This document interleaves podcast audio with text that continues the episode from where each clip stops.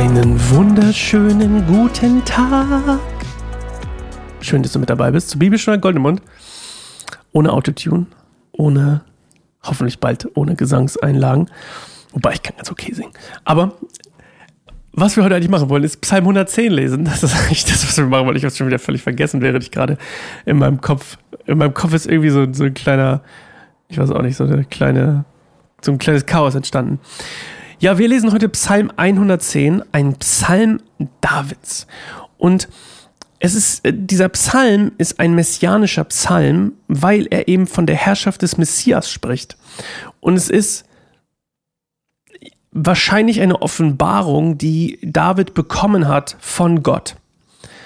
Und er stand wahrscheinlich, als er diesen Psalm geschrieben hat, so, so vermuten manche, und ich, bin großer Fan davon, es ist natürlich dann eher so ein pfingstlerisches Ding. Er stand wahrscheinlich unter dem Einfluss des Heiligen Geistes, er war ja König und Gott salbt ja quasi, oder Gottes Geist kommt ja oft dann auf den König, das steht ja auch oft in der Bibel. Und er stand hier unter dem Einfluss des Heiligen Geistes und bekam quasi wie so ein Prophet eine Offenbarung eben von Gott. Und das ist das, was wir heute lesen wollen. Bevor wir das tun, werden wir eine Minute still. Und Achtung, probieren mal unter den Einf im Einfluss des Heiligen Geistes uns wahrzunehmen und dann gleich in den Psalm einzusteigen. Eine Sache, die mir total hilft, hilft glaube ich, wenn ich Sachen höre, wo, wo das von mir verlangt wird oder angepriesen wird, das zu tun oder die Idee in den Raum geworfen wird, wie auch immer man es will, ist äh, tatsächlich auch beim Vorlesen noch die Augen geschlossen zu halten und das Gebet weiterzuführen, halt ohne selber zu sprechen, aber zuzuhören und es wie ein Gebet zu sehen. Und das wollen wir jetzt mal probieren, das mache ich jetzt auch und ähm, dann werden wir eine Minute still. Ich muss allerdings meine Augen aufmachen, weil ich muss ja den Psalm vorlesen. Bis gleich.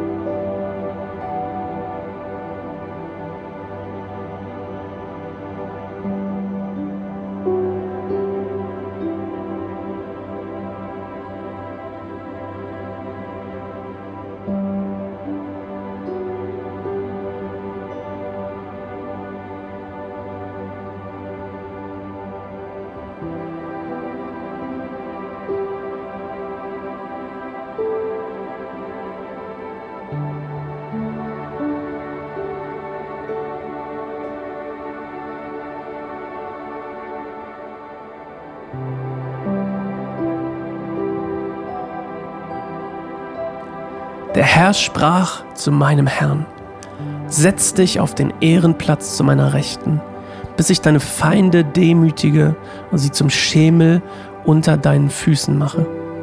Der Herr wird deine Macht ausweiten über Jerusalem hinaus. Du wirst über deine Feinde herrschen. Am Tage der Schlacht wird dein Volk dir freudig dienen, festlich gekleidet in heilige Gewänder. Wie der Morgentau wird deine Lebenskraft erneuert. Tag für Tag. Der Herr hat einen Eid geschworen und wird ihn nicht brechen. Du bist für immer Priester nach der Ordnung Melchisedeks.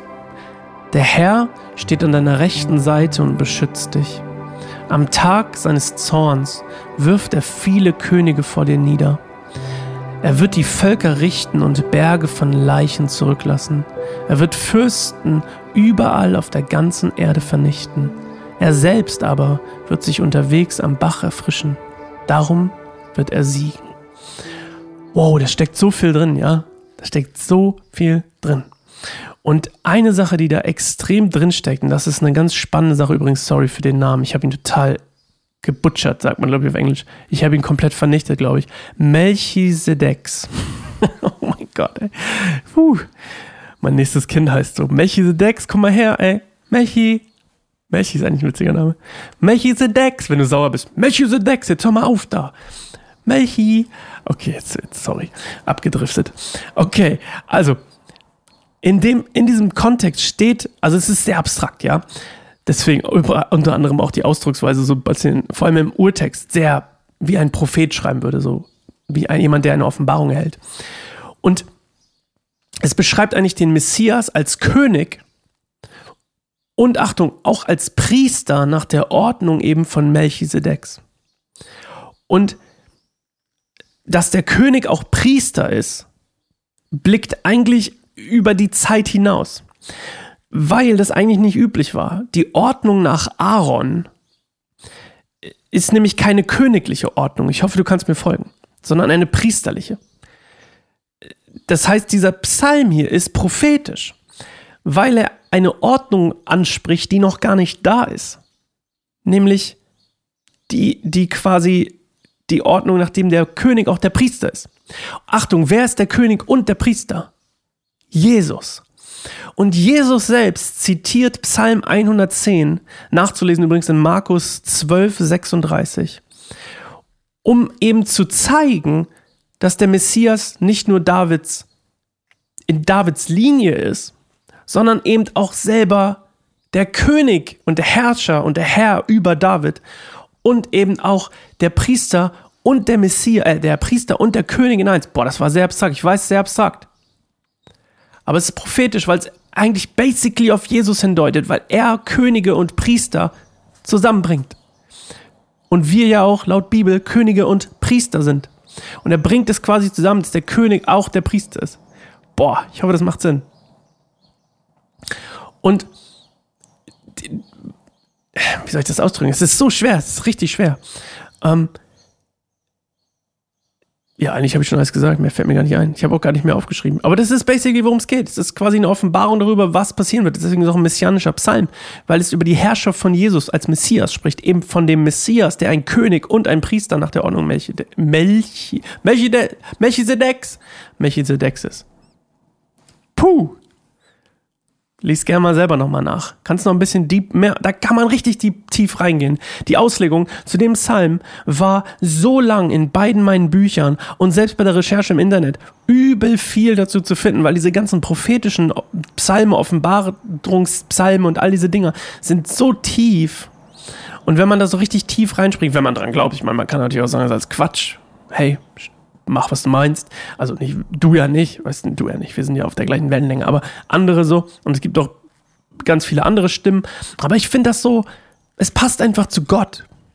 Es passt einfach zu Gott, dass David nicht nur, dass er, dass er David nicht nur verspricht zu sagen, ey, übrigens, du wirst, deine Linie wird den Messias hervorbringen, basically.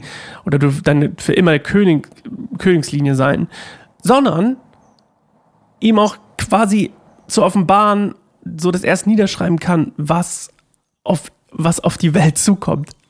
Okay, ich hoffe, das macht Sinn. Schön. Ja. Haben wir alles? Ja, ich glaube schon. Wir hören uns morgen wieder. Ich hoffe, du hast mich verstanden. Also Priester, das ist die Zusammenfassung nochmal ganz kurz.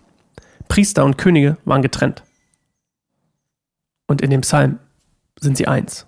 Und das ist basically mindblowing. Elon Musk-Style.